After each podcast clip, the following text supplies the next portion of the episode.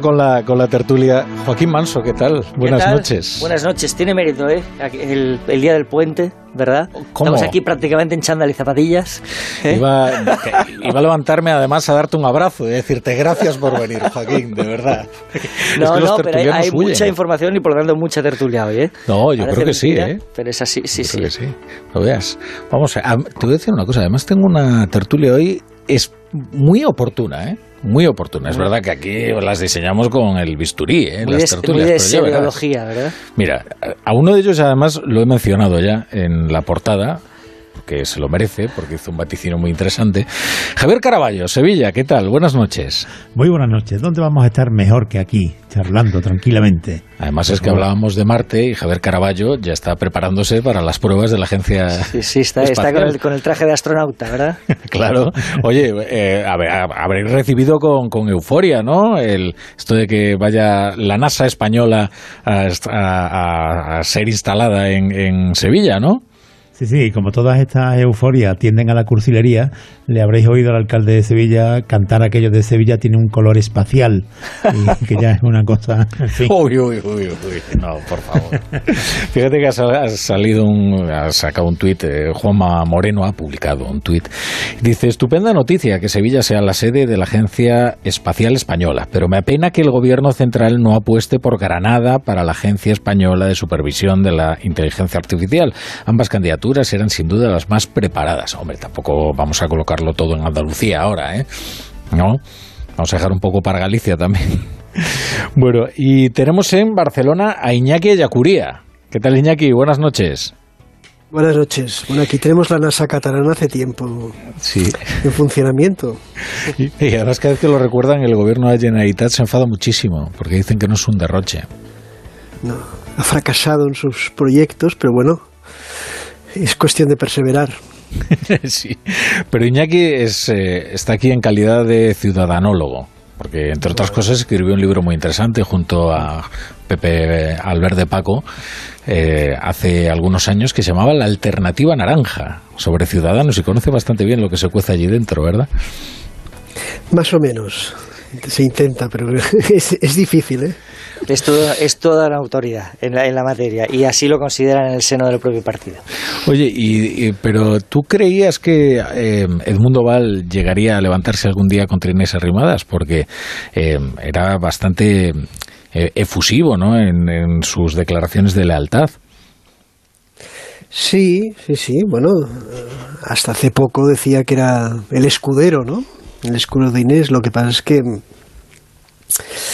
eh, yo estoy en Ciudadanos está pasando lo que pasa en muchos partidos en descomposición, que hay un momento donde donde algunas personas se creen que bueno que pueden aprovechar esa crisis para para ser ellos una especie de salvadores y tener alguna alguna opción.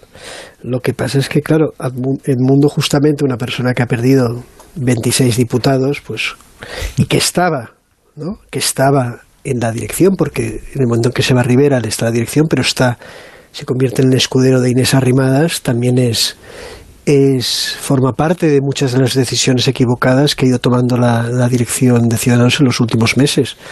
Por lo tanto, mmm, este discurso renovador me sorprende que sea que sea precisamente él el que lo, el que lo defienda. Pero bueno, esto es una sorpresa no solo para los observadores y los periodistas, sino para muchos de sus, sus compañeros, no del grupo parlamentario, pero sí de, de la dirección de Ciudadanos.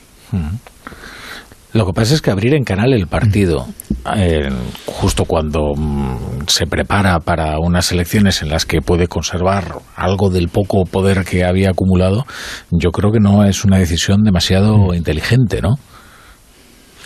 No, eso, sobre todo porque hay precedentes de cuando, ¿no? Que, que el votante español, cuando un partido débil y además dividido y enfrentado entre sí, pues busca, busca otras opciones. En esto el electorado español es muy cruel. ¿no? Quiere, quiere votar o va a votar aquellos partidos donde cree que, que pueden tener capacidad de influencia. Entonces, bueno, eh, en algunos eh, ¿no? municipios como Madrid, capitales como Madrid o en o algunas autonomías, pues tenía algunas opciones. Quizá en Barcelona, quizá en algunos, en algunos municipios de la metropolitana de Barcelona, y esta imagen de división solo, da, solo invita a, la huida. Cosa que, por ejemplo, aquí en Cataluña lo están celebrando mucho el nacionalismo catalán, porque la desaparición de ciudadanos en Cataluña eh, para ellos es una gran noticia, eh, porque, porque por un lado eh, da todo, da una parte de caudal de votos y da al PSC y la otra refuerza a Vox, que es el cliché de la derecha dura que para el independentismo catalán le va muy bien, ¿no? y, y, ese partido que había conseguido sumar de la izquierda y la derecha eh, en Cataluña, constitucionalista, que era la única manera de ganar en votos, como, como hizo Arrimadas al nacionalismo, bueno, pues eso se desmonta y solo va a haber opciones de izquierdas y de derechas. Y por lo tanto, eh, bueno, yo creo que es un, es un serio hándicap y por desgracia a mí me recuerda mucho, aunque son dos partidos diferentes, con una trayectoria diferente, y, lo que ha conseguido Ciudadanos no consiguió UPyD en los últimos días de cainismo y, puñaladas mm. traperas de, del partido Magenta. Mm. Joaquín. Sí, bueno, hoy eh, Inés Arrimadas en la intervención, cuando se ha referido a Edmundo Val como amigo, compañero, mano derecha, yo creo que era una manera de subrayar por su parte eh, la traición, es decir, lo que, decir, lo que se ha observado como, como, un paso adelante de manera inopinada, absolutamente inesperado por parte de la dirección del partido, por parte de, de, un diputado que tiene muy poco predicamento sobre la afiliación, porque además lo hace con argumentos que son suicidas. Es decir, podemos, decía ahora Iñaki, eh, si se lamentaba de lo que puede representar la eventual desaparición de ciudadanos en Cataluña, efectivamente un el baluarte ético y estético frente al nacionalismo desde la modernidad constitucional. Pero es verdad que hace tiempo que en el conjunto del país eh, el voto a Ciudadanos pues ha ido perdiendo percepción de utilidad respecto de la causa que representaba. Ahora bien, el momento en el que desaparece Ciudadanos de la expectativa de voto es la moción de censura en Murcia.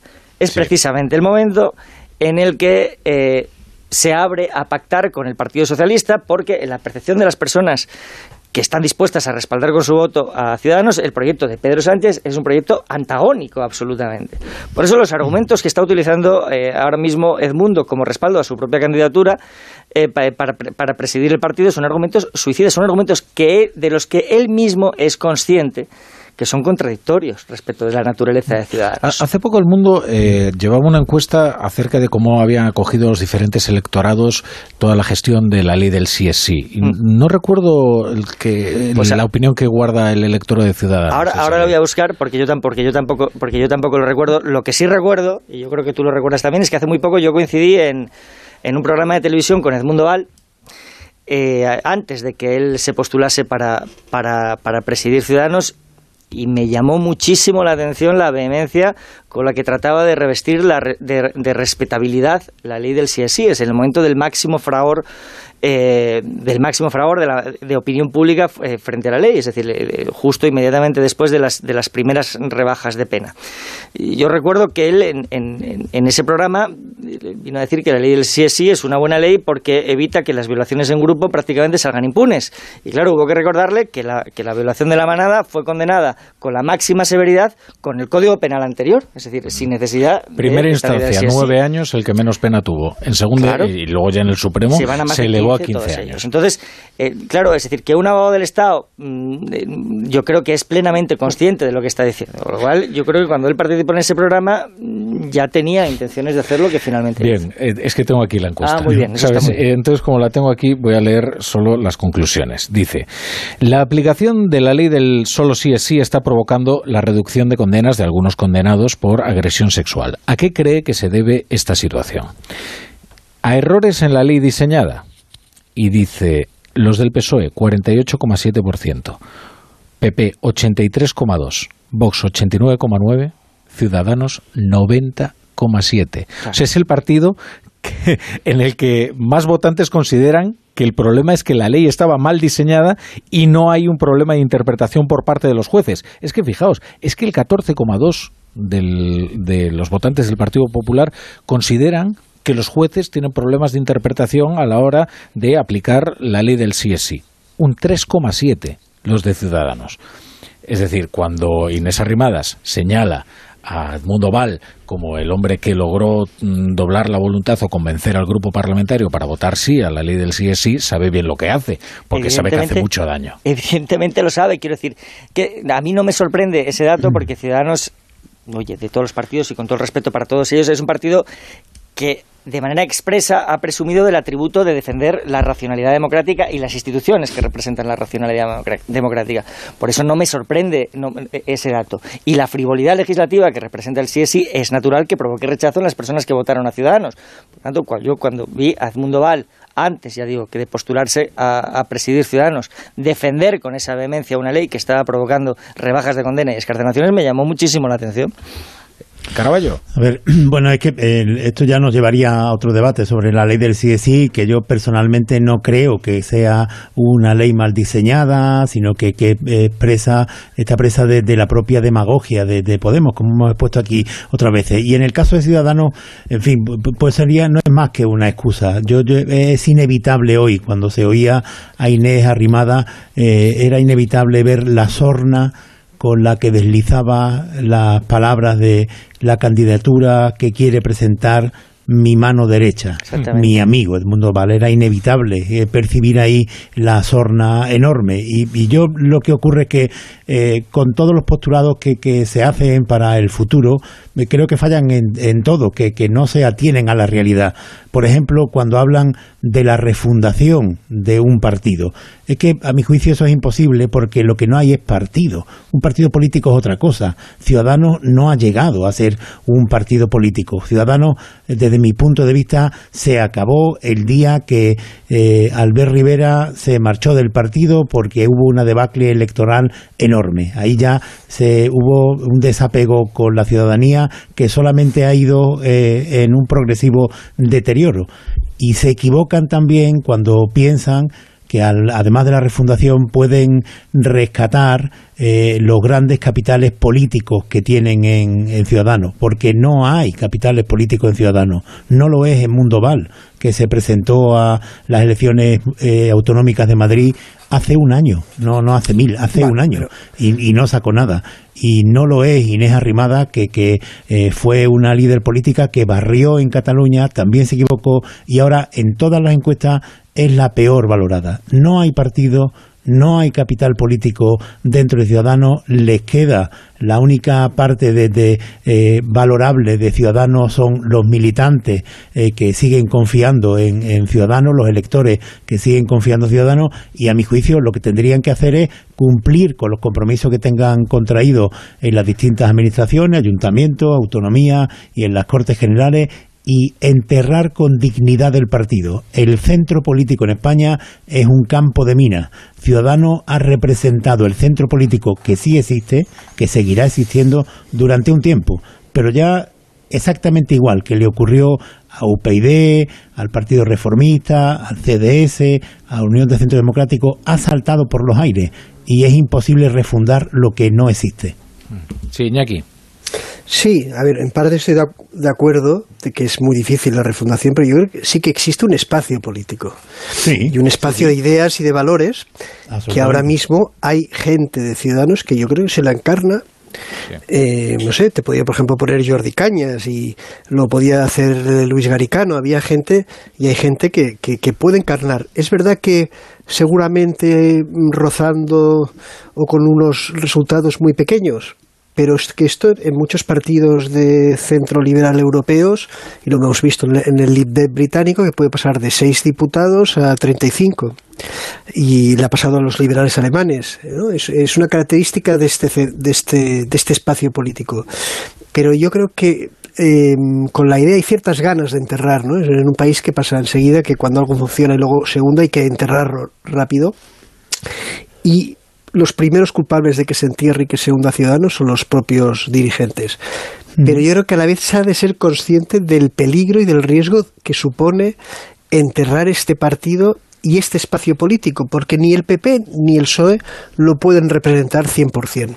Por lo tanto, va a quedar huérfano mucha gente, recordemos que a Ciudadanos le votó mucha gente que se sumaba, ¿eh? de nuevos votantes, pasó un poco con Podemos, ¿eh? y una nueva generación de españoles que veían una representación más moderna, de unos valores que igual diferentes. Hombre, y dejar huérfanos a, a esta nueva nación de votantes que hace nada eh, votó, no en masa, pero sí de una forma muy mayoritaria a ciudadanos en elecciones generales y autonómicas, yo creo que es un riesgo para nuestro sistema político. Yo, yo creo, Iñaki, que, que no se puede analizar lo que está pasando en Ciudadanos sin analizar la sociedad española. Eh, yo, cuando se incide mucho, por ejemplo, en la moción de censura de Murcia ojalá el electorado español fuera tan sensible a estas cosas para determinar su voto. Yo creo que todo es más de brocha gorda. Y la sociedad española, eh, en cada estudio sociológico que se realiza, siempre se sitúa en el centro, mayoritariamente. Pero es una sociedad que electoralmente se inclina al bipartidismo. Y solamente cuando el bipartidismo entra en crisis, como sucedió ahora con Ciudadanos, es cuando puede surgir un partido netamente de centro, que lo represente. El electorado, claro, que está ahí y va a seguir manifestándose de centro izquierda, centro derecha, de forma mayoritaria. Pero mientras estén fuertes el Partido Popular y el Partido Socialista, mientras no entre en crisis ese bipartidismo que es la inclinación natural de la sociedad española, es muy complicado que pueda arraigar un partido de centro y podemos remitirnos a la historia, desde la UCD hasta ahora. Siempre han fracasado. Lo que pasa es que hay dos cuestiones ahí, Caraballo. Una cosa es que el voto declarativo no sirve absolutamente para nada. Antes mencionabas el caso de UPyD. Rosa Díez fue la más valorada de entre todos los políticos españoles hasta un minuto antes de que desapareciera su formación y ahora mismo lo es Yolanda Díaz cuando eh, su eh, espacio político está en una grave decadencia. ¿no? A la gente, la gente siente simpatía por aquellos a los que nunca jamás va a votar, con lo cual hay que guardarse mucho de esas valoraciones estériles que luego no conllevan un, voto masivo, ¿no? Y eso le está ocurriendo a Ciudadanos, ¿no? Eso, Rafa, incluye siempre eh, cuando vemos que hay líderes que son muy valorados y después no tienen respaldo electoral. Yo no recuerdo que haya líderes que tengan un 2% de valoración y sin embargo peguen un pelotazo en las urnas. No, es, es distinto. Lo que pasa es que sí que hay, digamos que hay un umbral, eh, hombre, un 2% evidentemente no, pero tú eh, tienes que percibirte como una amenaza los de, digamos, tus adversarios políticos. Y eso se traduce en, valoraciones eh, menores, seguramente. ¿eh? Y esto quizás es hacer un poco de sociología de bolsillo, pero lo que, si nosotros nos ponemos a repasar ahora los líderes más valorados, eh, rara vez, rara vez nos encontramos, es que estoy pensando que hasta Alberto Garzón llegó a ser uno de los líderes más valorados, hasta que entró el gobierno y se demostró su, su absoluta inutilidad. Y ahora mismo lo es, y ahora mismo lo es Yolanda Díaz. Yo, yo creo que tienen parte razón Javier, pero la comparación con UPyD o con lo que en su día pudo representar el CDS tiene elementos en común pero tiene otros elementos, el Ciudadanos tiene otros elementos excepcionales que son de hecho lo que explican que haya estado en porcentajes de voto mucho más altos que esos, que esos otros dos partidos, que haya sido primera fuerza en Cataluña, lo cual no ocurrió con ninguno de los, de los, otros, de los otros dos, o que haya sido decisivo para la conformación de gobiernos autonómicos o municipales muy importantes, lo cual tampoco ocurrió ni con el CDS ni con, ni con UPyD. La crisis de Ciudadanos se explica por sus propios errores, sí, pero se explica también por una estrategia política dirigida desde el poder a negar el espacio de la centralidad, no exactamente el del centro, sino el de la centralidad, que es donde estaba destinado Ciudadanos a jugar un papel decisivo. Y es en el momento en el que el ciudadano percibe que ese espacio de la centralidad está negado cuando Ciudadanos comienza un declive, un declive que acabó, que acabó siendo inevitable. Por eso, Joaquín, es tan peligroso poner a Sánchez como punto de referencia eh, de tu ubicación política. Y eso es lo que está haciendo Edmundo Val. Tu ubicación política no puede estar determinada por la cercanía o la lejanía de Sánchez. Eso no es lo que te convierte, ni en moderado, ni en izquierdista, ni en, ni en, el centro. Eh, hubo un tiempo en España en el que, mm, digamos, era tu disposición a transigir con la soberanía nacional lo que te convertía en moderado o radical, ¿no? Y cuanto más cercano estuvieras a determinados postulados nacionalistas o a poder pactar con los nacionalistas, eso te convertía en moderado. es un espejismo que sigue más o menos vigente. ¿eh? Claro, y da la impresión, da la impresión, por lo que dice Edmundo Val, en, que es la capacidad de pactar con Sánchez la que te convierte o no en moderado, la que te acerca o no a la centralidad. Y eso te convierte en, en enormemente vulnerable. No, no, es que de hecho el único efecto eh, el, que, tiene la presentación de la candidatura de Edmundo Val es trasladar exactamente ese mensaje, ni más ni menos, colocar ese mensaje en el debate público. Iñaki Caraballo. Sí, aquí Adrián, Adrián Vázquez, por ejemplo, el, el eurodiputado ayer está diciendo, hay que pactar con el PSOE. Mm, el argumento, eh, tú estás utilizando un argumento, era justamente el reproche que te hacía Sánchez y el socialismo, dices que tú eres un satélite del, del PP, es el que utiliza Edmundo Val cosa que es muy, muy curiosa. Yo entiendo que digas, oiga, nosotros, y más cuando arrimadas en sus discursos y en la legislatura y en los presupuestos, pues ha habido momentos en que ha tendido la mano a Sánchez. No tiene la posición del no es no de Rivera. Ella ha ido modulando esa posición del no es no de Rivera, que yo también creo que fue un error porque encarceló, ¿no? Eh, metió en una jaula eh, a, Ciudadanos, como está. Pero justamente eh, eh, el discurso del Mundo Val es que este los parece utilizado, ¿no? que utilice el guion de los, de los adversarios de, Ciudadanos. Y eso hace sospechar a gente dentro del partido de que es una operación que no es solo por el ego o las ansias de poder de Edmundo Val, sino que hay una operación detrás para intentar, bueno, este espacio, si se salva, pues que cambie ¿no? las, las mayorías y los apoyos y acercarse un poco al PSOE y a un nuevo Pedro Sánchez en la siguiente legislatura, que igual necesitará apoyarse de vez en cuando en otros partidos. Sí, eso es, es decir, trasladar la proyección de que la, estrategia de Sánchez con los nacionalismos es coyuntural y no estructural, cuando todas las evidencias eh, son bastante claras. Es decir, una vez que se escenifica en el Congreso en un solo acto la aprobación de los presupuestos con la supresión de la sedición y determinadas cesiones a Bildu, es evidente que Sánchez ya ha identificado, hace mucho que lo hizo, pero por si alguien tenía alguna duda, que el único bloque hegemónico de poder perdurable a futuro es el que mantiene con los nacionalismos. Pero que eh, yo no sé qué, qué, operación de fondo puede haber, ni que, en qué laboratorio se habrá creado, pero me parece a mí que es absolutamente ingenua, porque cualquier proyección que se haga con ciudadanos, no con encuestas, sino con datos reales, a lo que te lleva es que eh, la dificultad principal de Ciudadanos en este momento es llegar al 5% que hace falta en todas las elecciones para obtener representación. No lo obtuvo en Madrid lo obtuvo por los pelos en Castilla y León y, logró salvar un solo escaño de los que tenía y no lo obtuvo en Andalucía, que estaban en el gobierno, presidían el Parlamento y han pasado de una forma insólita de tener todo eso a ser extraparlamentario. Eh, el destino de Ciudadanos en Andalucía, que es lo último que ha ocurrido, es el que yo creo que puede ser eh, más viable. Cuando tú llegas a la conclusión de que tu principal estrategia política es echar a Pedro Sánchez de la Moncloa, que es en lo que se insiste, como decía Mundo Val, que es el peor presidente en 40 años de democracia, lo que tendría que hacer es eh, poner esos votos al servicio del nuevo bloque que se ha creado en la derecha y en la extrema izquierda, porque Pedro Sánchez lo tiene muy claro. Pedro Sánchez, desde hace ya bastante tiempo, piensa que la fuga de votos hacia el centro y hacia la derecha ya se ha cerrado y que lo que tiene que hacer es consolidar su mayoría parlamentaria, que la mayoría parlamentaria que tiene ahora con las alianzas de Bildu y de Esquerra Republicana, que por los sondeos que se publican no parece que esté desgastando al Partido Socialista más de lo que ya estaba. Lo que pasa es que aquí hubo dos momentos en esa estrategia de acercamiento a Sánchez que existió, que Inés Arrimadas salvó algún estado de alarma que estaba pendiente de un hilo, evitando algunas concesiones que se hacían a los eh, socios eh, excéntricos ¿no? de, la coalición del gobierno. Eh, eso fue, digamos, algo muy iniciático y luego pudo consolidarse efectivamente cuando tendió la mano para aprobar unos presupuestos y puso a Sánchez de la tesitura de tener que elegir entre tener un socio como Ciudadanos, aún a riesgo de agraviar a Podemos, desde luego, o o, u optar por la tradicional eh, mayoría Frankenstein que la ha acompañado desde, desde el principio. Y eligió, que cree. Y eligió, y eligió por una cuestión de futuro.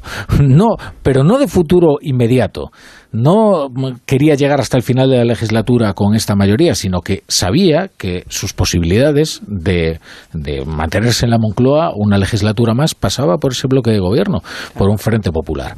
Y, en esas está. Con lo cual, por eso la tesis de Edmundo Val a mí me parece que prescinde de, algunas, de algunos hechos históricos bien conocidos, porque son bastante recientes, además, ¿no? Bueno, vamos a... Esto de, esto de decir que, que, hacen falta caras nuevas y, y que lo diga Edmundo Val, pero perdona. Pero aquí por lo pronto cortocircuita un poco pues posibles, por ejemplo, aproximaciones del PP a, a Begoña Villacís, por ejemplo. porque al poner el centro de que no podemos ser satélite del PP, ahora el debate en el Congreso, en la Asamblea General, va a ser de no aproximarse al PP, que era una de las, tendencias naturales del partido y de algunos líderes con posibilidades. Eh, aquí hay el. Dice, yo sí que veo un interés. Es evidente que aquí, tanto PP como SOE, hay una parte del pastel, pequeñito, pero que es importante y en algunas comunidades o, ciudades es más importante el voto ciudadano. Te puede dar escaños, te puede dar em, concejales. Los dos intentan y yo creo que sí que eh, reventar antes de la Asamblea puede beneficiar en algunos aspectos al, Partido Socialista. Yo, estoy de acuerdo con esa lectura que hace Iñaki precisamente por lo que antes decía, decía él mismo, de que todavía hay algunos activos en Ciudadanos vivos, en el sentido de que son apreciados como personas que pueden ayudarte a revestirte de una estética de valores y, de modernidad. En el caso de Begoña Villacís, además, no solo eso, sino que puede ser determinante para el futuro del Ayuntamiento, del Ayuntamiento de Madrid. Hay encuestas que todavía le dan que entra y las que le dan que no entra le siguen dando con un porcentaje de votos suficientemente apreciable como para que el Partido Popular tenga que tener muy en cuenta que es una persona cuya gestión, que no olvidemos que tiene una cartera importantísima, es la vicealcaldesa y la responsable de Madrid Norte, ni más ni menos. Pero tiene además otras carteras como economía, como servicios sociales, que en una ciudad como Madrid es importantísimo, o como deportes, que en el caso de una eventual candidatura olímpica, pues ya podemos imaginar lo que representa.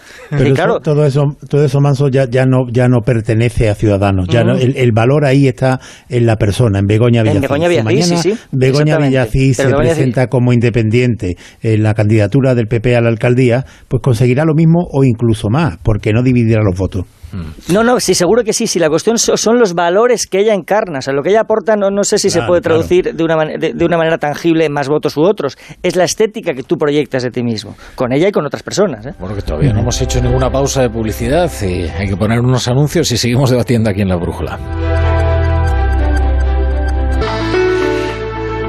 Bueno, vamos a levantar un puente entre Ciudadanos y el siguiente tema, que es precisamente el puente de la Constitución, porque antes hablábamos de cómo era el votante de Ciudadanos, y es verdad que hay una parte del votante de Ciudadanos que ha sido adiestrado en el puro y duro antisanchismo, y no sé si recordáis aquellas campañas feroces eh, de, de Albert Rivera, previo a, previo a la práctica extinción del, del partido. Eran iba al choque directamente con el Partido Socialista y en concreto con, con Pedro Sánchez, como quizás no lo hacía entonces el Partido Popular. ¿no? Eh, claro, eh, el problema es que hay un, ese votante de Ciudadanos probablemente em, siente el peligro de que el PSOE se esté encaminando hacia lugares bastante peligrosos, ¿no? hacia una legislatura constituyente o a concesiones a sus socios que torsionen de tal manera el, Estado de Derecho que, en fin, que, que pongan en peligro la, la, la salud mismas de, la Constitución. No sé eh, con qué salud, con qué, eh, con qué mirada eh, atendéis a, los fastos del Día de la Constitución de mañana. a mí me sorprendió, por cierto, que creo que en los actos no va a estar presente Vox, tampoco, con lo cual se va quedando cada vez más escuálida la representación institucional en los actos de la Constitución. Pero bueno, en cualquier caso, no sé cómo, cómo esperáis mañana el Día de la, de la Constitución. Bueno, empiezo yo, si queréis, con cierta melancolía, porque, eh, es decir, es muy difícil no hacer un comentario de, este aniversario, es el 44 aniversario de la Constitución. Eh, por lo tanto, yo creo que podemos decir de nosotros mismos, yo creo que ya hace tiempo que podemos decirlo, que no somos una democracia naciente. Yo creo que los, la cultura democrática que se desprende de la Constitución está perfectamente arraigada en general y quizás hay algunas excepciones entre la ciudadanía española. Por eso es bastante melancólico el, aniversario, en tanto que es seguramente el momento más crítico para los consensos constitucionales.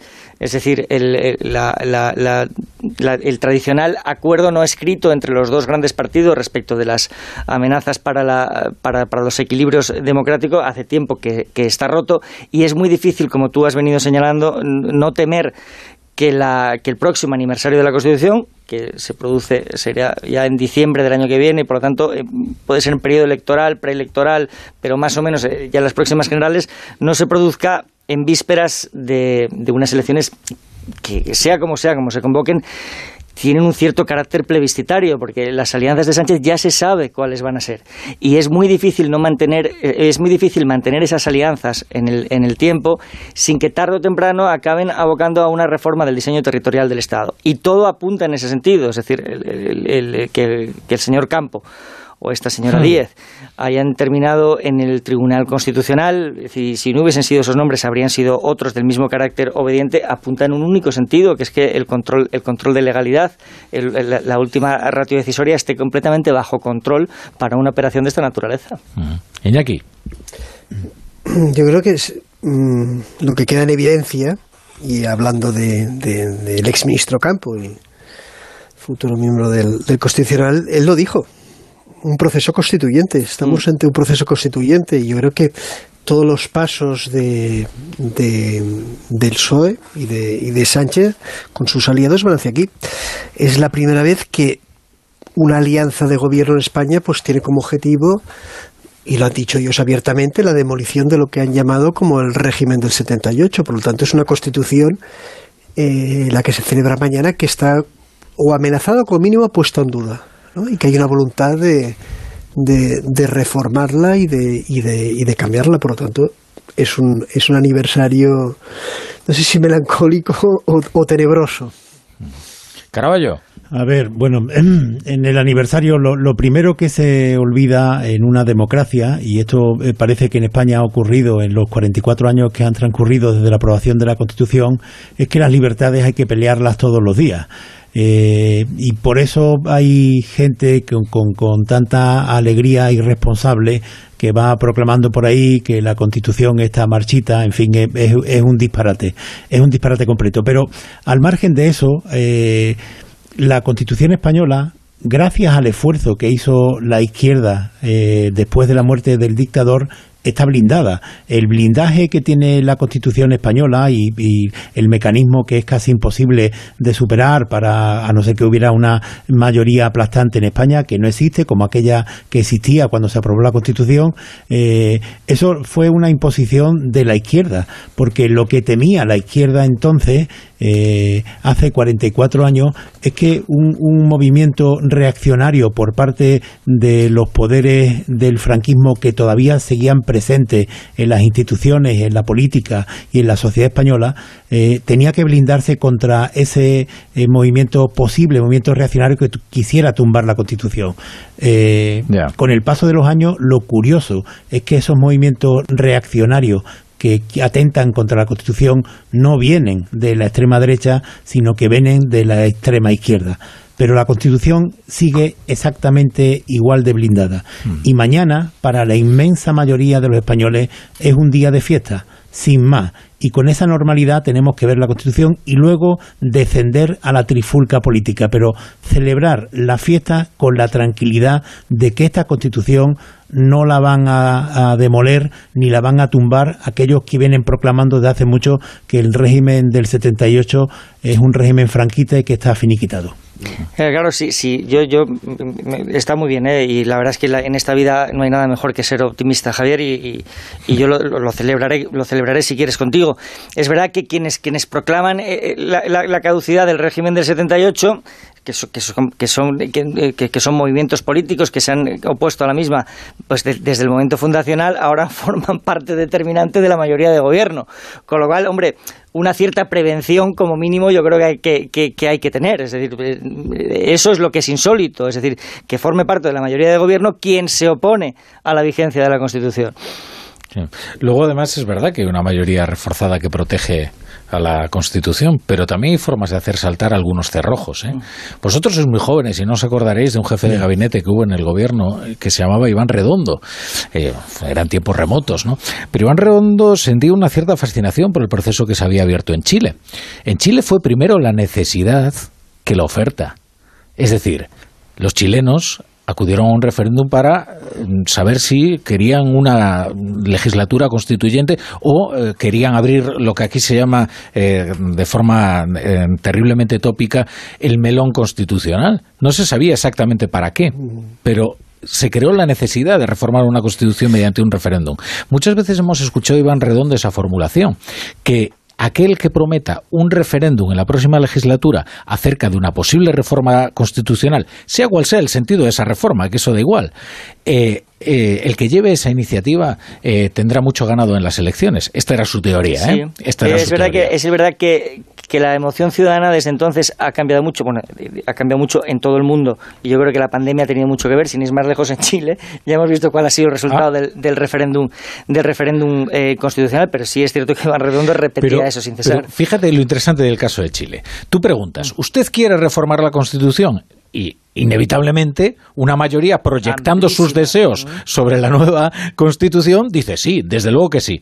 En cuanto tú sustancias eso, en una constitución nueva, claro, la mayoría se siente defraudada, porque efectivamente sus deseos no están ahí contemplados. Si tú en España dices, ¿quiere usted reformar la constitución? Te sale una mayoría no abrumadora, apabullante, porque desde el carlista hasta el aberchale te va a decir que sí, evidentemente. Unos porque querrían recuperar las competencias cedidas a las autonomías y hacer un Estado jacobino y centralista, y otros, sin embargo, porque lo que querrían directamente es poder disgregar el Estado en diferentes cantones. Sí, pero, pero te dirían todos que sí, ¿eh? y luego ya el problema es qué hacemos con la convivencia una vez tú has instalado a la población española en ese humor, ese humor de enfrentamiento, ese humor en el que las convenciones democráticas están todas en cuestión.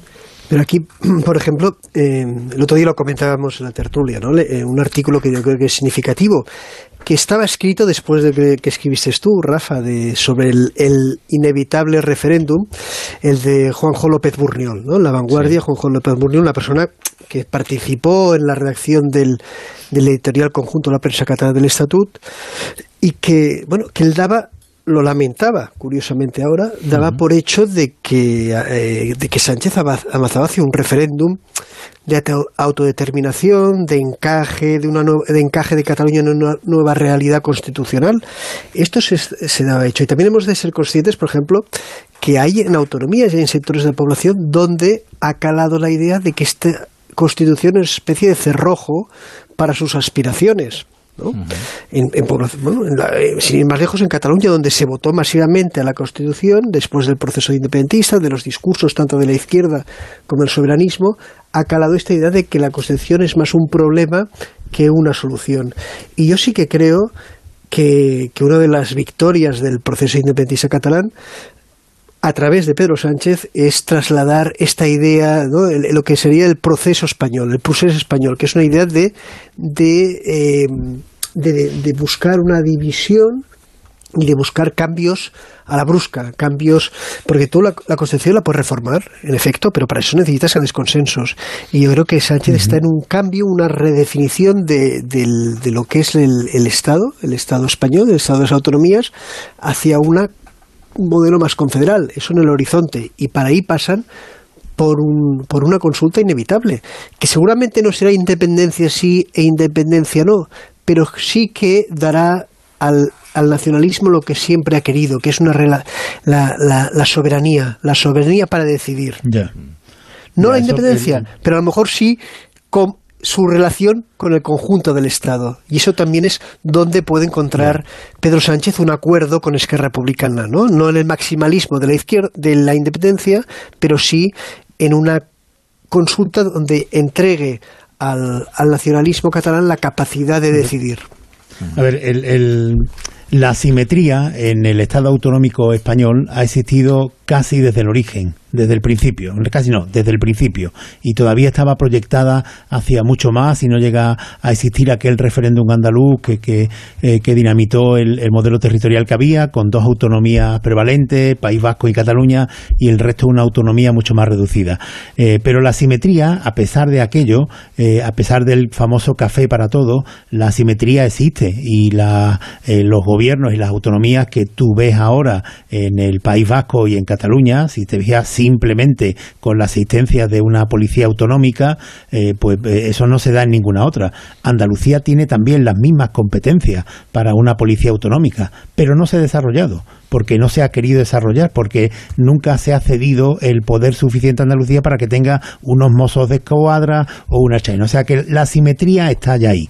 El Estado confederal es sencillamente imposible. O sea, no, no, no cabe en la Constitución un Estado federal y para que eso fuera, un, vamos, es que un Estado confederal ya eh, es, contrario, es, contrario a la propia eh, Constitución, no, no, no caben esos dos conceptos. Confederal, confederación no puede haber en España nunca, en esta España. Y para cambiar eso habría que cambiar la Constitución, que como decía antes, es bastante imposible. ¿Qué es lo que esto que decía Manso que, que se puede que se puede temer ahora? Pues que eh, con el control del Tribunal Constitucional, el gobierno de Pedro Sánchez, en el caso de que ganara las próximas elecciones y se prolongara hasta una nueva legislatura, pues empiece a aprobar algunas leyes como o la reforma de, la, derogación de, la sedición, que, que eh, eh, a mí me alarma, pero que bueno, que, que en la Constitución hay otros artículos por encima, como el 155, pero que empiece a, derogar algunos, eh, algunas leyes que, incomodan al independentismo catalán o al independentismo vasco y que después con el Tribunal Constitucional controlado pues le dé la aceptación. Esto, esto es lo que se está diciendo de reforma encubierta de la Constitución. Pero claro, no, no estamos hablando de lo fundamental. Yo cuando me refiero, cuando digo que, que la eh, Constitución se ha blindado, me refiero, por ejemplo, al modelo de Estado. Eso no se puede cambiar. Yo aquí estoy más con lo que decía Rafa, es decir, que por la vía de los hechos se, pueden se puede superar la letra de, determinados, preceptos, de determinados preceptos jurídicos.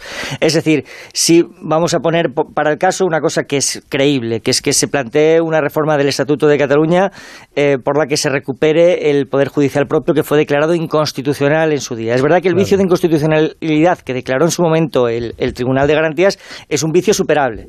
Es decir, con una reforma de la ley orgánica y una reforma del estatuto podría recuperarse y, con un tribunal constitucional al fin, ni más ni menos. Hombre, yo creo que una comunidad autónoma que, que, gobierna su propio poder judicial perdóname, pero eso es un Estado confederal de facto. Es decir, porque no hay mayor expresión de la soberanía que, que el ejercicio del Poder Judicial. Claro. Mm.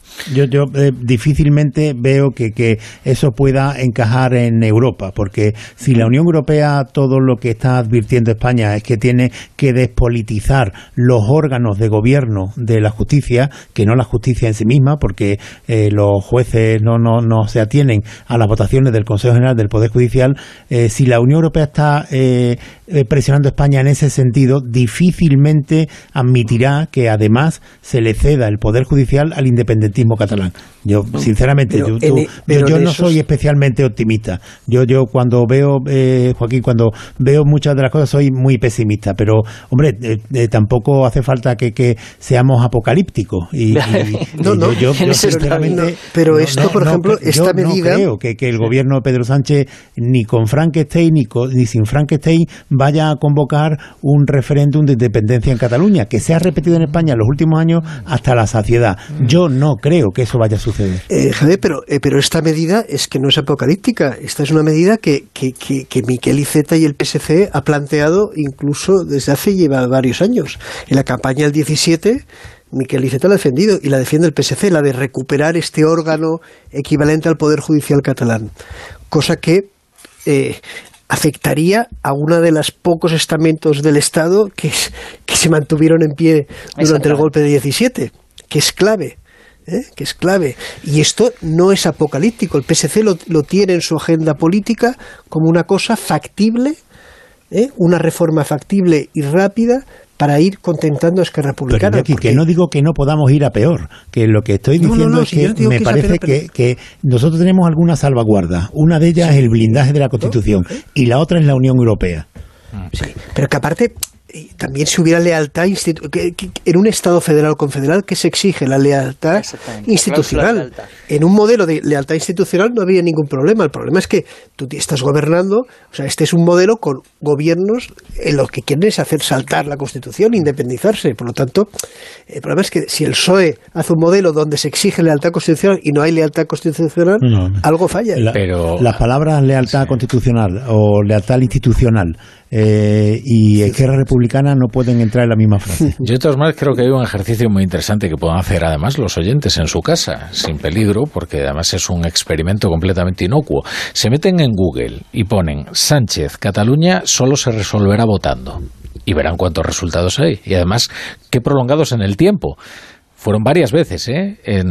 además espaciados en el tiempo, cuando Sánchez eh, dijo, lo de Cataluña solo se resolverá votando. Lo que no sabemos exactamente es cuál es la fórmula que considera Sánchez eh, la más adecuada, eh, porque una votación puede ser de muchas maneras. Pues la, votación de un nuevo estatuto. Mm, claro, la votación de un nuevo estatuto es un referéndum y la votación sobre un acuerdo. Y la votación de un nuevo estatuto, y, ya ocurrió, es decir, es decir ya tuvimos un, un, estatuto que era parcialmente, o sea, que fue declarado parcialmente inconstitucional porque en aquel momento la conformación del, Tribunal de Garantías era la que era. Pero claro, es decir, mm, eh, ahora mismo con la, con la conformación actual, eh, perdóname lo que te diga, que aquel, aquel, aquel estatuto habría superado sin ninguna duda el corte. El, ¿Tú crees que con la conformación actual, el anterior estatuto... actual, bueno, con la, con la que se va a conformar. Con la que se va a conformar, sí. incluido el Poder Judicial catalán. Claro, porque el vicio de es decir, el vicio de inconstitucionalidad que declaró aquella sentencia es un vicio salvable, o sea, no es un vicio absolutamente insalvable. Es que con una regulación adecuada por ley orgánica y por estatuto puede ocurrir que un tribunal constitucional lo, sí, sí, salve esa doctrina, claro que sí. Bueno, no sé si ahí ya estaríamos tan tan optimistas, ¿eh? eh Caraballo, no sé, no sé. Bueno, esto de abrir siempre, si el problema es abrir algunos debates que, eh, fijaos en la tensión que se vivió durante aquel debate territorial y todo lo que sufrimos durante prácticamente una década hasta que llegó el, el, procés. No sé si tengo ya al otro lado de la línea. Ah, no, todavía no. Pues vamos a poner unos anuncios muy rápidos y saludamos a nuestra invitada. A las 11 y 8, las 18 en Canarias, estamos en la tertulia de la Brújula, en Onda Cero, con Javier Caraballo, con Joaquín Manso, con Iñaki Ayacuría, y ya les anunciaba que íbamos a sumar otra voz a esta conversación. Es Eva Potcheva, es eurodiputada de Ciudadanos, precisamente, y es vicepresidenta del Comité de Economía del Parlamento Europeo. Eh, señora diputada, ¿qué tal? Buenas, buenas noches. Muy buenas noches. Eh, permítame que haga una introducción a los, a los oyentes para que sepan por qué, por qué le hemos llamado. Es que hemos sufrido un cierto respingo hoy cuando supimos de la respuesta que le había dado la Comisión Europea a una carta que usted había enviado interesándose por la opinión que tenía la Comisión Europea acerca de la reforma de las pensiones. Y lo que responde la Comisión es que España se podría quedar sin fondos europeos en caso de eh, incumplir los parámetros eh, marcados por la Unión. no sé si lo he resumido de manera correcta o, hace falta precisar algo más? Sí, sí, así es. Ah, hace unas semanas envié una pregunta parlamentaria a la Comisión Europea em, porque justo en octubre, eh, como sabemos todos, pues el Gobierno anunciaba una subida indiscriminada a todas las pensiones, un 8,5% en el año que viene y además que veíamos que la reforma del sistema de pensiones que tenemos pendientes en España desde hace, yo diría, décadas, pues no, no se acaba de realizar, ¿no? Y el gobierno, de hecho, en su plan que había presentado a la Comisión Europea, su plan de recuperación y resiliencia para obtener fondos europeos, se había comprometido a realizar dicha, dicha reforma. Mm. Entonces envié esta pregunta a la Comisión Europea y hace unos días eh, llegó la respuesta. Y la respuesta básicamente lo que nos dice es que la Comisión efectivamente eh, ya en, su momento advirtió al Gobierno que está preocupada por la sostenibilidad fiscal del sistema de pensiones y que esto mm, podría suponer una desviación importante presupuestaria y, que entonces, que bueno, em, pues cuando el gobierno pida el siguiente pago de los fondos de recuperación, que sería el, cuarto, pues la comisión ya evaluaría eh, si esta reforma se ha producido o no y si no es el caso, pues no solamente suspendería parcialmente el pago, sino si eh, después de seis meses, si el gobierno todavía no ha tomado las medidas necesarias, que garanticen el cumplimiento de, esta, de esta reforma, pues ah, básicamente se reduciría proporcionalmente el importe total de la contribución mm. financiera ah, por parte de los fondos ah, de recuperación. Eh, por concretar, lo que, lo que preocupa en, la Unión Europea sobre todo es esta subida sin precedentes eh, del 8,5% de, de las pensiones o mm, también otros aspectos de la reforma que prepara el, el Ministerio de Escriba. Em, es una combinación de, los dos aspectos. Por una parte, em, es una, la reforma del sistema de, las pensiones ha sido demandado por la Comisión Europea desde hace muchísimo tiempo en el marco del semestre europeo. Eh, porque lo que la Comisión ve eh, es que realmente nuestro sistema de pensiones pues no es sostenible, ¿no? O sea, algo que vemos también en comparación con otros Estados miembros de la, de la Unión Europea. Eh, simplemente, pues está preocupado que mm, estamos llegando a un momento donde básicamente va a haber personas quizás que no que no vayan a poder tener sus, sus pensiones. Y por otra parte, en este marco se, se digamos se inscribe también esta subida muy generalizada y, muy alta ¿no? de las pensiones y además con una reforma que ya anunció el año pasado el ministro Escribá que yo la verdad es que no es una reforma no es un, es un parche un poco de, del sistema de pensiones porque lo que dice es que se suben las cotizaciones un 0,6% um, hasta el 2032 y después ya veremos lo que pasa. Pero esto no va a, cerrar el agujero que tenemos en el, sistema de pensiones. Entonces, todo esto, eh, digamos, está, yo creo, llevando a esta preocupación en el seno de la Comisión Europea que dice que mm, básicamente no es un sistema sostenible, o no lo parece por lo menos, y que se tiene que reformar, y el Gobierno mismo se había comprometido a reformarlo a través de un mecanismo de, equidad intergeneracional y vamos a ver si, si, lo, si lo hace, pero el gobierno se había comprometido a hacerlo hasta finales de este año. lo cierto es, que en España solo Ciudadanos se ha atrevido a defender la impertinencia de, de, esta subida tan enorme de las, eh, de las pensiones. El resto de los partidos, desde luego, no, prefieren no, no meterse con un cuerpo electoral, digamos, tan vigoroso como el de los pensionistas, ¿no? Sí, sí, esto parece. Em, nosotros, la verdad, sí, es verdad, es, es, es una verdad un poco incómoda, ¿no? Porque eh, no es fácil decir a la gente que, que, no podemos tener una subida de las pensiones de tal manera. Lo que pasa es que nosotros también, lo que nos hemos dado cuenta, también hablando, nosotros a nosotros también nos votan pensionistas ¿eh? y hablando con muchos de ellos, pues, lo que nos hemos dado cuenta es que ellos pues están también muy preocupados por el futuro de sus hijos, de sus nietos y mm, la verdad es que ahora sostener que esto que esta subida de las pensiones va a resolver un problema y no va a hipotecar el futuro de los jóvenes, pues tampoco resuelve nada y, la verdad es que es muy peligroso para el futuro de, las futuras generaciones. Mm. Bueno, Eva Pocheva, bueno, eh, eh, mm, disculpe, señora Pocheva, ya que le tenemos aquí, no, no me perdonaría si no le preguntara por la situación que está viviendo su partido, Ciudadanos. Usted eh, es eurodiputada de, muy recientemente, desde dos, 2022 mismo, ¿no? El, desde septiembre. Sí, sí, eh, bueno, no sé cómo está viviendo la crisis en la que está asumido su partido. Bueno, yo no sé si es una crisis, sinceramente. O sea, simplemente yo creo que em, somos un partido muy muy abierto, que estas cosas se hablan mucho en el, ¿no? en el espacio público.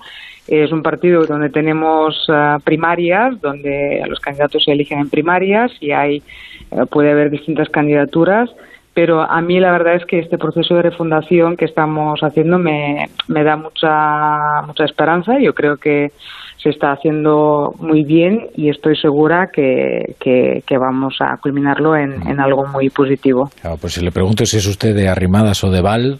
Mm. Soy de Ciudadanos y la verdad es que tenemos y los dos son, son, son personas muy muy válidas y los conozco a los dos, los dos son amigos y estoy segura que al final vamos a tener ah, una candidatura muy buena o varias, que, no pasa absolutamente nada.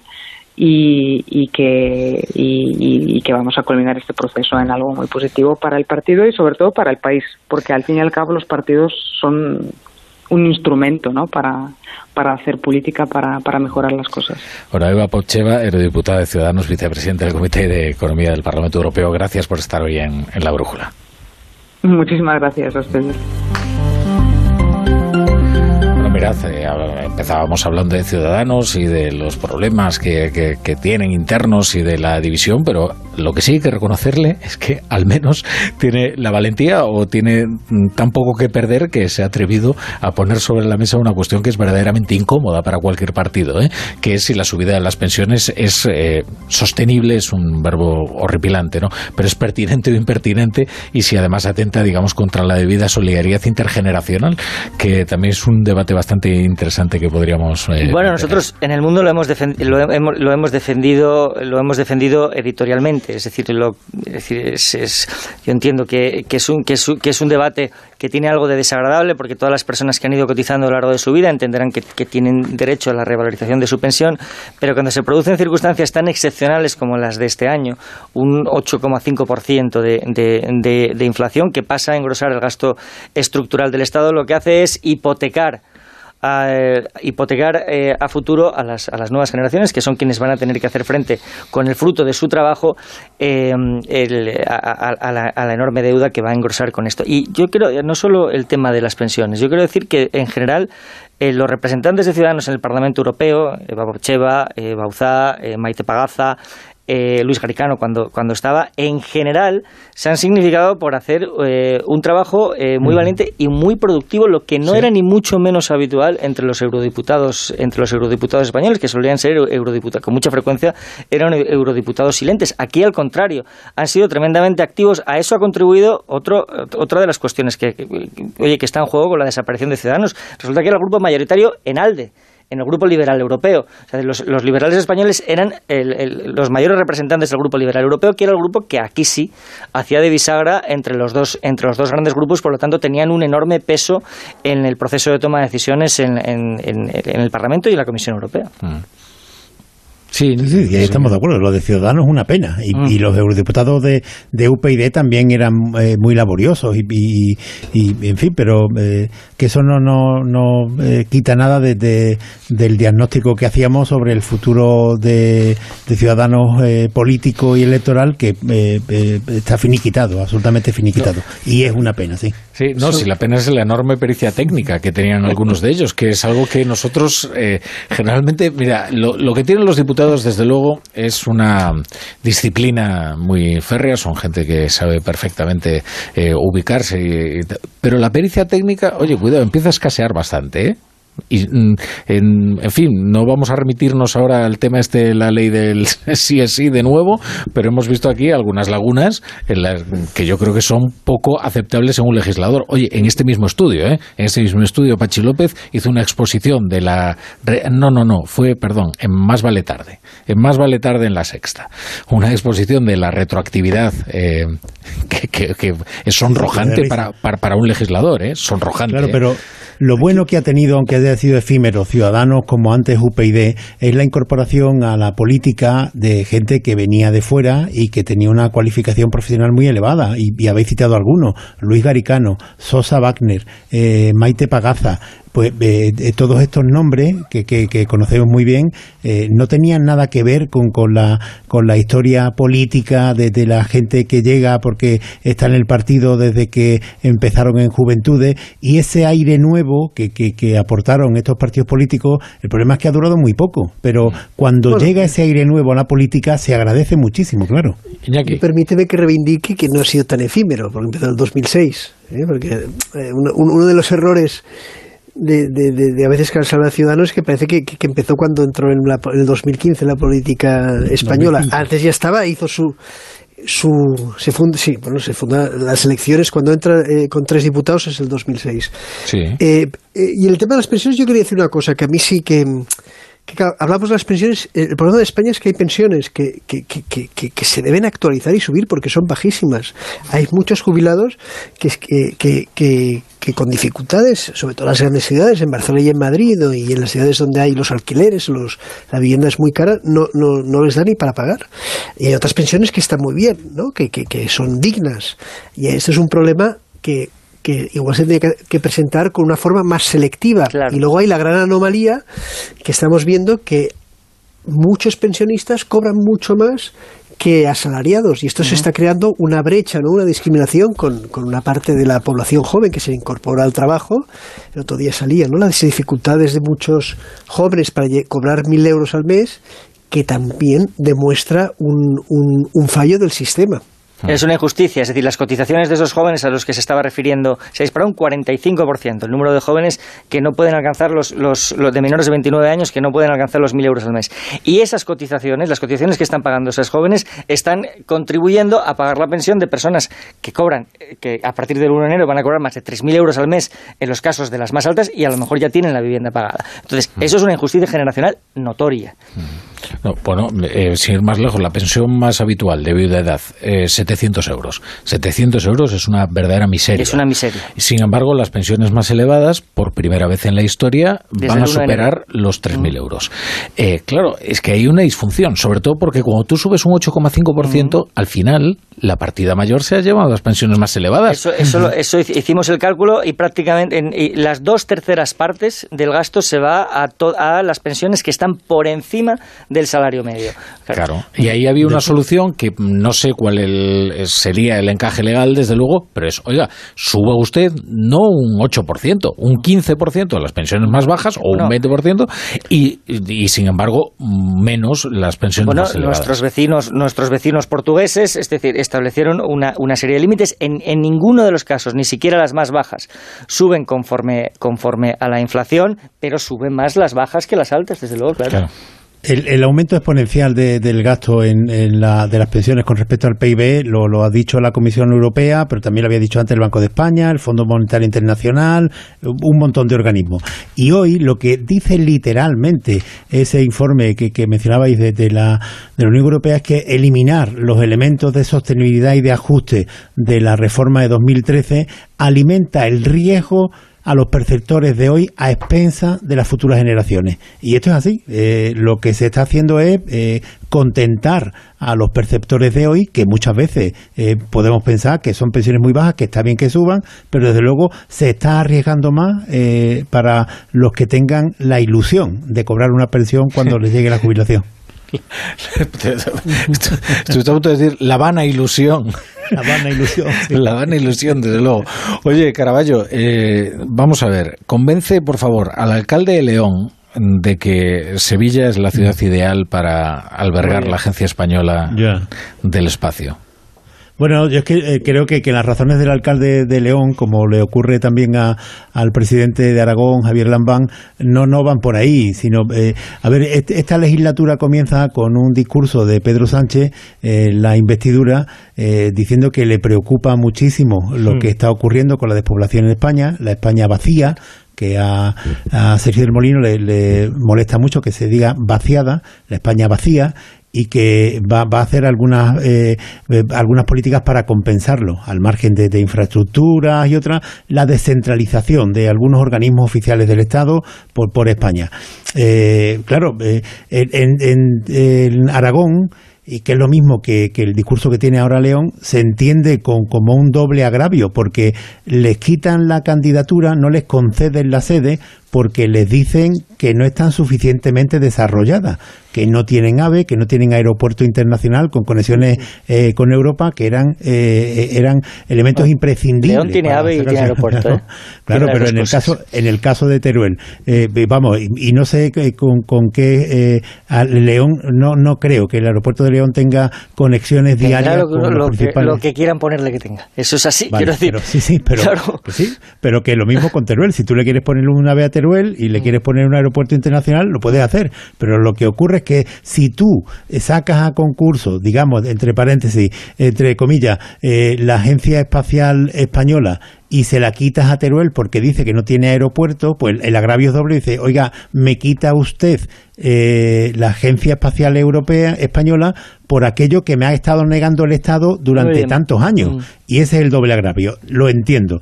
Hacer esta descentralización de esta forma eh, no puede nunca contentar a todo el mundo y siempre creará eh, agravio.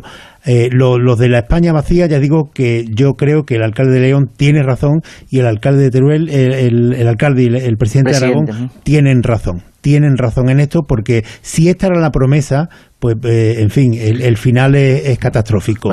Sevilla, ¿qué tiene? Sevilla, ¿qué tiene? Pues Sevilla desde hace ya bastante tiempo comenzó este camino y tiene experiencia en el sector aeronáutico, ya hay aquí un parque tecnológico aeroespacial, tiene una fundación y esto ya desde hace años está fabricando piezas para misiones espaciales, o sea que ese camino ya lo había comenzado. Eh, eh, ¿Es una cosa aleatoria que se le da a Sevilla? No, porque había comenzado ese camino, pero eso no evita que haya otras ciudades que se sientan agraviadas por los motivos justificados en el caso de la España vacía. Mm. Antes te reconocí la clarividencia a la hora de juzgar que parte del enfado que tenía Javier Lambán y que había expresado en aquella conferencia organizada por las Cortes Aragonesas tenía que ver con el hecho de que ya sabía que se iba a quedar con un palmo de narices, ¿no? En esto del reparto de las sedes. Sí, porque eh, le había leído algunas semanas antes y le había oído eh, que estaba muy molesto con la cuando se, se abrió el pliego de condiciones para eh, acceder a la agencia espacial. le había oído muy muy molesto, incluso diciendo que iba a llegar a los tribunales y solamente le hacía falta a Javier Lambán una chispa para que se incendiara y esa fue la chispa. Pero insiste. A mí, a mí que, bueno, hablando de la, de la descentralización de estos dos organismos, me parece bien. Y me parece que Sevilla con Aerópolis, con, con, la sede de Airbus, pues sí que reunía una serie de condiciones que la podían hacer atractiva. Claro, también lo que tiene Sevilla es un alcalde, es el alcalde de la capital más importante que pone en juego el Partido Socialista en las próximas elecciones municipales. Claro, entonces eh, aquí la cuestión es la transparencia del proceso. Todo el resto de eh, ciudades, de ayuntamientos o de comunidades autónomas que se han visto agraviadas por el resultado critican la falta de transparencia del proceso. Y ni más ni menos que un presidente de una comunidad autónoma socialista, Javier Lambán, lo que hace es extender la sospecha de que los motivos son precisamente políticos y electorales. Y eso es lo que no puede ser. Es decir, que los criterios no, no sean objetivados y no sean transparentes y de tal manera que puedan ponerse en duda por alguien tan significado como Javier Lambán. es que aparte Lambán, bueno, recordemos la polémica que tuvo con los Juegos de Invierno, ¿eh? que ya se enfrentó con el gobierno de Pedro Sánchez porque consideraba que apoyaba a Cataluña frente a Aragón por las, las tensiones que tuvieron ¿no? de los Juegos de Invierno. Eh, por lo tanto, para Lambaña es como la, la, segunda que sale, que sale perdiendo en este reparto. Mm. Yo, que, yo sí que soy un gran defensor de la descentralización, incluso de ministerios ¿no? y de grandes instituciones, porque eh, no hay nada peor que territorios de España donde no esté eh, presente el Estado. Yo creo que estas instituciones, pues, no solo articulan, sino que hacen sentir, ¿no? crean la sensación de, de, comunidad de Estado. Pero eh, es evidente que hay una voluntad de, yo creo que en este caso, y Sevilla se lo merece, y, pero hay una voluntad cuando tú eliges, pues hombre, a cinco meses de las elecciones municipales pues y autonómicas, pues hay un cierto un reparto interesado. Cosa que decir que Sevilla, en este caso, tenía todos los números de igualmente tener tener esta sede. Y como decías Javier, hombre, hay territorios mucho más maltratados, mucho más necesitados de inversiones que espero que lleguen, aparte de estas, como son Aragón es una claramente Extremadura, eh, León, donde es eh, la inversión y el esfuerzo debe ser mucho mayor. Mm. Sí, precisamente la descentralización, recuerdo que, empezó por León, ¿no? que Zapatero se llevó allí el, el, centro este de, eh, de tráfico. Eh, tiene que ser precisamente ese tan puñetero, pero bueno, es el, es el que es el de la, el de la gestión de las multas y, y, está allí. A mí me parece que tanto para Sevilla como para La Coruña, como para las próximas ciudades que sean agraciadas por el, por el reparto de sedes, es, es, un nodo de creación de empleo, además de creación de empleo en sectores punteros, en sectores que van a modernizar la economía. En el caso de Andalucía se estaba dando además la peculiaridad de que era el oriente de Andalucía estaba siendo tremendamente pujante en la modernización de su economía a través de la digitalización, de la inteligencia artificial en el caso de Granada. Granada es una de las capitales que hoy se ha sentido agraviada porque se haya ido a La Coruña la agencia de la, de la, inteligencia, de la inteligencia artificial y, sin embargo, pues ahora con, la creación de esta agencia y la instalación además ultra rápida, porque además el edificio ya está listo y esto es uno de los motivos por los que ha ganado Sevilla. En Sevilla el, el, el, occidente gana fuerza, porque también, también en Huelva hay otro nódulo aeroespacial muy importante y energético eh, frente a la pujanza del oriente.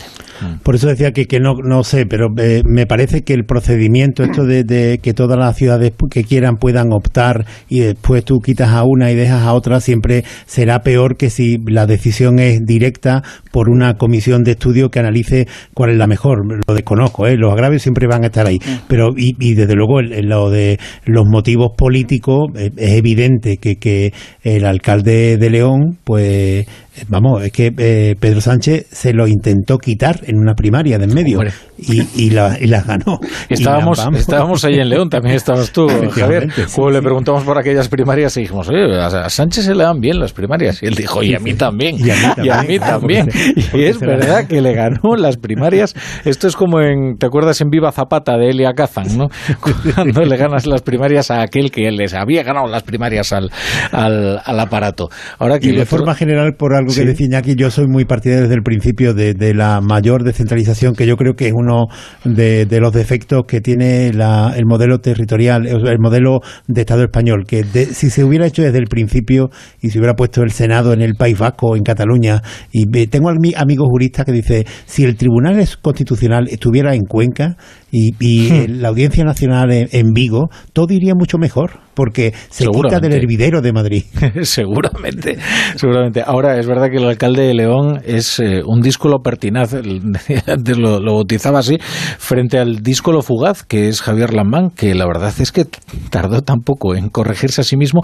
Hay algo verdaderamente lastimero en pedir disculpas por tener la razón, ¿no? Y en este caso yo creo que es lo que ha ocurrido. Eh, Joaquín Manso eh, titulaba su artículo del otro día El espejismo de, de Lambán. Sí, a ver, quiero decir, pero, pero también creo que cuando, que cuando, además sobre todo cuando se expresa de, de una manera tan articulada como lo hizo, además tú, dijiste por la mañana en el programa de, de, Alsina que más que una crítica era una impugnación, porque estaba tan articulado y tan estructurado el discurso de Javier Lamán como lo estaba el de Emiliano.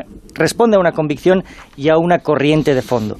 Lo que considero un, un espejismo es que tengan ahora mismo alguna capacidad para, para influir. Más bien, lo que, lo que observo es que a Sánchez le conviene que tener dirigentes territoriales que revistan, que sigan revistiendo de una pátina de institucionalidad al, al, a la marca.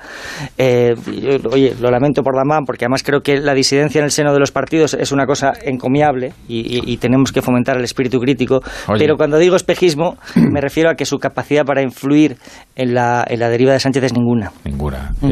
De hecho, eh, la búsqueda de ese PSOE, ese PSOE esencial. Y el otro PSOE, ¿no? el otro PSOE, bueno, esto es una mm. búsqueda melancólica que ya desde Zapatero más o menos ocupa amplios sectores muy ilusionados del conservadurismo, pero que finalmente no ven consumada su, su ilusión. Bueno, vamos a leer los periódicos, que ya está aquí Juanjo de la Iglesia con las portadas de mañana, Día de la Constitución.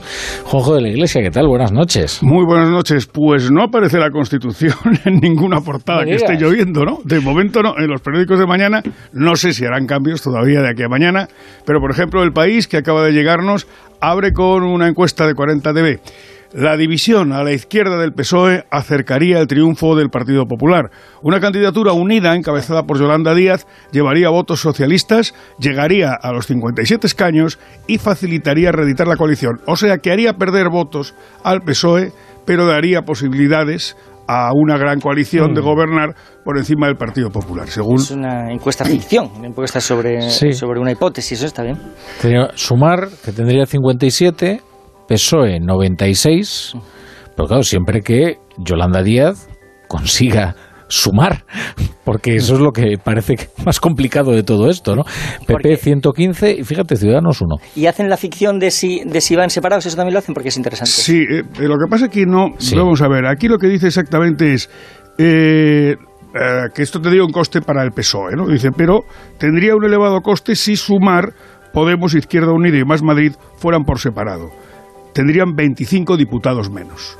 O sea, que el, cómputo total sería de una esa especie de, digámoslo, de Frente Popular, tendría 25 escaños menos si se presentan por separado esos tres partidos, o lo que sean.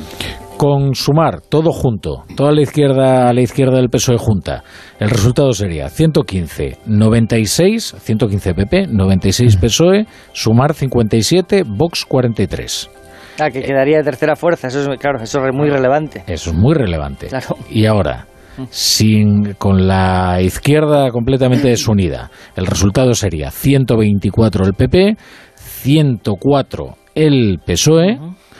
20, luego ya 23, un 23 sumar, Unidas Podemos 7, Más País 2 y Vox tendría 46. Crecerían todas las candidaturas. Más País yo creo que entra dentro de lo razonable que vaya con, que sí que vaya con sumar, ¿no? ya, yo creo que ya ha sido eh, subsumido de facto. sí. pero, falta por saber qué va a ocurrir en, Podemos, porque todos estamos muy seguros de que hay unas diferencias irreconciliables, pero también estamos muy acostumbrados a las piruetas estrambóticas de, Pablo Iglesias. Yo esto, quiero decir, eh, vale, es decir, es, es, un buen, es un buen ejercicio. Lo que ocurre es que el, el, las formaciones a la izquierda del PSOE generalmente generalmente eh, eh, obtienen voto en las, en las circunscripciones más urbanas, es decir, en las que tienen reparto proporcional. En las rurales tienen menos por eso, quiero decir, eh, yo me parece cuestionable el que pudieran llegar a, una cosa tan alta, sobre todo manteniéndose el suelo los umbrales de los 100 escaños. Pero bueno, en cualquier caso sabe mucho más la persona que ha hecho la encuesta que yo. En todo caso, lo que sí que suena es un poco, no sé qué opináis vosotros, a toque de atención. Es decir, ojo, como no se presenten ustedes juntos, el PP y Vox rozarán mayoría absoluta. Sí, Caraballo. No, no, que, las diferencias entre Yolanda Díaz y Pablo Iglesias o Irene Montero, eh, en fin, eso convierte las distancias y la pugna de ciudadanos en una merienda de amigos. ¿eh? Que, yo, no, no, creo que nunca vayan a ponerse de acuerdo. Yo estoy de acuerdo, ¿eh? Estoy de acuerdo con Caraballo. Sí. Yo creo que es completamente imposible, yo guardad la cinta, como decía, completamente imposible que concurran las elecciones unidos eh, Podemos ahora mismo, tal y como está planteado. Más que nada porque Pablo Iglesias no tiene interés en una reedición del pacto de gobierno, tiene interés en otra cosa, está a otra cosa. Y esa otra cosa probablemente sea de crear, pues, eh, no sé, mm, arrasar con todo el espacio a la izquierda del PSOE para replantar y que florezca algo nuevo, ¿no? Y le ocurrió, eh, en las elecciones andaluzas ocurrió algo que yo creo que puede ser muy, eh, muy significativo, porque al final, después de mucho, acordaron una coalición que se llamaba Por Andalucía y el resultado para Izquierda Unida fue absolutamente frustrante, porque cuando terminaron las elecciones se dieron cuenta que la mayoría de la infraestructura la había aportado Izquierda Unida y que sin embargo por ceder en la, en la candidatura la, solamente tenían un escaño y los otros tres eran para, para Podemos y dijeron esto no se puede volver a repetir. Yo creo que en lo que está ocurriendo en el fondo de todo esto, lo que ha llegado al convencimiento Izquierda Unida, que es Yolanda Díaz, que Yolanda Díaz no está, vamos, es del Partido Comunista, no está en Izquierda Unida, pero eh, está ahí, que ellos con su infraestructura pueden reflotar Izquierda Unida bajo el nombre de Sumar. Y por su parte, en Podemos creen que tienen la marca suficiente como para presentarse a unas elecciones sin la hipoteca de Izquierda Unida y vencer. Mm. Más portadas, Juanjo. En la razón, primer titular, Moncloa negocia con Esquerra Republicana de Cataluña arreglar la exigencia de la malversación. La supresión de la sedición alienta a los secesionistas en la causa contra España en Estrasburgo. Primer titular. No, Qué sonrisas. maliciosamente. Eh, sonrisa sardónica tenía Rafa La Torre. Mira, es que esto yo empiezo ya a entender algo más de la mecánica, ¿no? De cuando, cuando Sánchez dice que no va a hacer algo, puede hacerlo pero si Sánchez no dice si lo va a hacer o no lo va a hacer, sin duda lo va a hacer. o sea, y ahora mismo había muchos socialistas muy nerviosos porque no sabían exactamente qué era lo que estaba planeando Sánchez con la malversación. Y es que probablemente esté tratando, todos lo hemos dado por descartado, no, no va a llegar tan lejos. Bueno, veremos. Ahora la portada de la razón lo que anuncia es que está negociándolo con Esquerra. Sobre todo porque a Esquerra le importa mucho este tema. ¿Se van midiendo vosotros, creéis, los eh, efectos electorales en las encuestas de este tipo de medidas? Porque da la sensación de que de momento no le está costando demasiado. ¿no? Esta encuesta que tú citas del país tiene hoy la primera parte y eh, se especifica en la información que la encuesta eh, se hizo, se realizó justo en los días de mayor polémica de la supresión del delito de sedición y de la controversia de la ley del CSI. Y da esos resultados para ellos de empate técnico entre el PSOE y el PP. Es decir, que a juicio de esos encuestadores, ni la sedición ni la ley del CSI, y la segunda más que la primera, influyen en el electorado del PSOE. y, el ejemplo más claro es el de los indultos. Cómo se, ¿no? Cómo no evitó el castigo con los indultos. Yo creo que es, la principal prueba de Sánchez y a partir de aquí ha ido, ha ido testando, pero siempre que se ha propuesto algo lo ha aprobado. La teoría, bueno, y también como las polémicas duran tres días, pues... Bueno, lo que pasa es que yo creo que el efecto que va a tener todo esto va a ser más profundo de lo que pueden medir ahora mismo las encuestas. Pero bueno, eso ya sabéis a no ser, Rafa, a no ser, Rafa, que el gobierno tenga razón y que lo que realmente influye en el voto sea la situación económica. Y como eso parece que se está moderando, por lo menos no estamos en el escenario apocalíptico que se...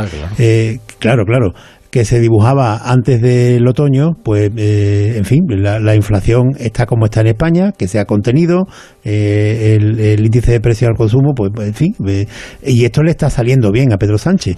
Y la confianza del Partido Socialista ahora es justamente esa, que el año que viene puedan quitar de en medio, que esta otra apuesta que hicimos tú y yo el otro día, quitar de en medio todas las polémicas legislativas que puedan y centrarse en la evolución económica. Sin duda. Más periódicos, Juanjo. El Mundo, el primer titular, un asunto propio del diario. La ex número dos de Calviño coloca al marido de la ministra. Ana de la Cueva, exsecretaria de Estado de Economía, nombra a Ignacio Manrique de Lara alto cargo en Patrimonio Nacional. El organismo depende del ministro Félix Bolaño y el comité de nombramientos está formado por cargos del gobierno. El marido de la vicepresidenta será coordinador de estrategia comercial. Yo cuando sea mayor quiero ser coordinador de estrategia comercial de patrimonio nacional. Ahora mismo quiero decir, bueno, la información ya la he descrito perfectamente. Eso, lo digo yo, ¿eh? no lo digo sí, entre comillas. No, creí que vas a decir que, cuando sea mayor quiero ser marido de la ministra. no, que en este caso es, eh, ponemos ministra porque en el título no cabía vicepresidenta, que tiene, que tiene una extensión limitada, pero la señora Calviño es ministra vicepresidenta de, de, asuntos, de, asuntos, de asuntos económicos. Bueno, conocemos a estas horas y fíjate cómo habrá sido de transparente el proceso, son los criterios que se han seguido ni la cuantía que, va a cobrar. Y este es el problema. Quiero decir, aparte de la cuestión puramente. Y no será porque no lo, no lo habéis preguntado, ¿verdad? Claro, evidentemente. aparte de la cuestión puramente estética, es decir, que el, marido de la vicepresidenta pase a cobrar pues, un salario público de más de seis cifras con, con, toda seguridad, porque eso sí que más o menos lo podemos saber, dependiendo de la persona que hasta hace un año era subordinada directa de, su esposa, pues es una cuestión estéticamente a mí me parece impresentable, que no tiene nada que ver con la regeneración de la vida pública. Pero aquí lo que mueve, lo que mueve directamente a la sospecha es que no conozcamos esos criterios. Es decir, un, mínimo de transparencia exigiría para que, para estas posiciones conociéramos cuáles son los criterios de selección que se han seguido, quiénes son las personas que se, que se han presentado, cómo se les ha puntuado y por qué se ha decidido en definitiva que sea esta la persona mejor dotada para esa posición. Hay otro titular en primera del mundo que me llama la atención, no lo veo en otros periódicos y es sido una noticia internacional importante. Kiev ataca con drones dos bases en el interior del territorio ruso. Digo que además que es eh, eh, importante porque he estado mirando la distancia en la que están las bases estas atacadas y Moscú está más cerca. Entonces eso quiere decir que por lo menos sobre el papel eh, la, guerra puede tomar un giro uh, complicado para Rusia, ¿no? Sí, que bueno, o que, o que, ah, o que hay nuevas capacidades que hasta ahora no conocíamos por parte del, del, ejército ucraniano. Eh, es relevante porque el, eh, en el invierno es posible que los movimientos de, que los movimientos de infantería bueno, pues se ralenticen por, por motivos evidentes, pero hay otras herramientas en la guerra, evidentemente. Decíais que la situación económica influye en las encuestas, el periódico abre con un asunto económico. La inflación rebaja el nivel de los menús navideños. El 40% de las familias tienen menos presupuesto que en 2019. Sí, no, esto sí que es un dato que es indiscutible, que va a haber unas navidades probablemente más austeras en la inmensísima mayoría de las casas y que probablemente, bueno, los Reyes Magos, digamos que contengan algo la euforia consumista este año. Y es inevitable porque cuando pierdes poder adquisitivo, en consecuencia también, eh, pues eh, te, cortas más a la hora de, de consumir. En ABC, con uno de los temas del día, una fotografía de Inés Arrimadas con este titular. Arrimadas prolonga la agonía de Ciudadanos. Lanza un órdago a su amigo, entre comillas, Edmundo Val, y dos puntos. Solo renunciará a liderar el partido si su mano derecha retira una candidatura a las primarias más cercana a pactar con el PSOE. Y a, pie de página, un asunto que habéis hablado aquí hace un momentito. Bruselas vuelve a avisar, sin pensiones sostenibles se recortarán los fondos. Ahora, es curioso cómo el asunto de Ciudadanos, eh, la guerra interna, pasa prácticamente inadvertida en la mayoría de las portadas, lo cual no deja de ser la peor de las noticias precisamente para ciudadanos. Bueno, nosotros hace unos días eh, abrimos con el periódico con, con, Begoña Villacís. Porque era primicia. Y si, y si tuviéramos alguna, alguna información relevante propia, yo creo que aquí estoy un poco con Iñaki, es decir, ya no es tanto la atracción numérica, cuantitativa que represente Ciudadanos, sino el espacio de valores al que nos estamos refiriendo, que yo creo que sí que es un espacio de valores que conviene cuidar y respetar. Hmm. Bueno, estaba viendo lo de lo de la lo del marido de, Nadia Calviño. lo que pasa es que vamos a ver, alguna carga tiene que tener efectivamente la vida pública y el es que eh, esto de no querer renunciar absolutamente a nada, eh, decir, no, bueno, es que es mi marido, ¿qué le vamos a hacer? Ya, pero eh, es que le ha colocado su ex número dos. Y aunque todo el proceso sea de una limpieza verdaderamente pulcra, es muy difícil de, creer que no ha influido en nada la relación familiar que tiene con la vicepresidenta. Y quizás en países con una cultura democrática un poquito más arraigada se entiende esto de una manera mucho más. Yo, perdóname, pero el mero hecho de que se postule al puesto. Claro. perdóname, pero es que, lo, es que lo veo ni más ni menos así, porque entiendo que además es una persona que trabaja, o al menos trabajaba en una empresa tecnológica eh, de relativo prestigio, en la que tenía una buena posición. Desconozco las circunstancias personales si seguían siendo así o no, pero era una persona que no tiene una absoluta necesidad de concurrir a ese puesto. El mero hecho de que se postule tiene una estética tremendamente discutible. veo llegar ya a Roberto Brasero Roberto Brasero, buenas noches. Hola, muy buenas noches, Rafa. ¿Qué tal está transcurriendo el puente en lo meteorológico? Pues mira, aquí pendientes de esta semana de tres lunes para algunos, aquello no es nuestro caso, pero los que libren los festivos van a Como tener... Claro, pues tres lunes se van a encontrar. Bueno, hoy, el miércoles y el viernes. Claro, libras parece domingo, al día siguiente el lunes, también te lo puedes tomar como tres viernes. Eh, sea como sea, semana de dos festivos de tres lunes y de tres borrascas. Es lo que me interesa, Rafa La Torre, primera que hemos tenido hoy, ya entró ayer con fuerza por Portugal, en el Algarve ha producido algunas inundaciones. Aquí en Huelva, en Cartaya, tiró el iluminado navideño, la, la fuerte racha de viento, en la Antilla Lepe. Bueno, hay, hay una localidad que se llama El Granado, que ha recogido hoy 100 litros por metro cuadrado, o sea, más que en todo lo que llevamos de año casi en apenas 24 horas. No solo se ha quedado ahí, como hemos comprobado, buena parte de Andalucía, Extremadura, zonas de Castilla-La Mancha, Castilla y León, Comunidad de Madrid. Esa primera borrasca mañana se nos marcha. Todavía quedan lluvias esta madrugada en el sur de Andalucía, Cádiz, Málaga, ojo que pueden ser fuertes. Mañana Andalucía y Comunidad Valenciana algunas llovinas, en el resto niebla, nubes, pero no va a ser el día como hoy. Sin embargo, el jueves sí, segunda borrasca. El miércoles ya empieza a llegar, el jueves como el día de hoy y otra tercera que nos espera para el próximo fin de semana. Ya ves tú qué entretenido tenemos este largo puente. Lleve usted que se ha ido de puente, pues se tenía que haber quedado trabajando. No, claro, ese es nuestro consuelo. En mi caso sí, porque me dedico a quedarme para, desde esta alta torre en la que estamos, vigilar el paso de las borrascas. desde la atalaya de Brasero. Gracias, Brasero. Desde la atalaya de Rafa la Torre.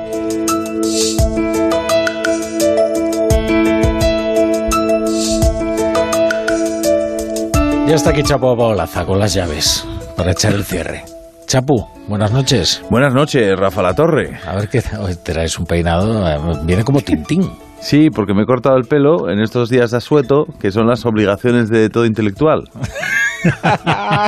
y asearse medianamente. No, hombre, asearse es, una obligación diaria de todo ser civilizado. Pero... claro.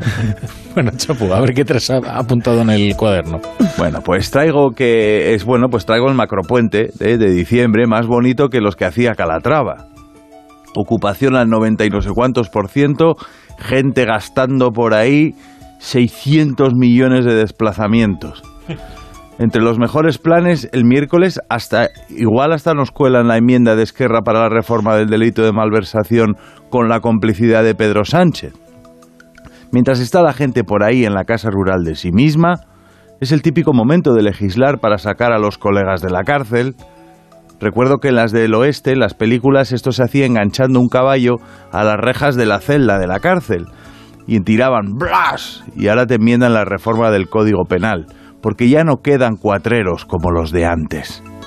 A la espera del siguiente golpe, en casa hemos puesto el nacimiento y ha quedado tan oscuro, no sé por qué, pero a estas horas, en lugar de Belén, parece un callejón de Detroit. Me estoy acordando de mi padre que quiso poner la luz en el Palacio de los Romanos y conectó la bombilla a los cables del teléfono y estuvimos dos días sin llamar. Hablando de Belénes, me da una cosa lo de Ciudadanos.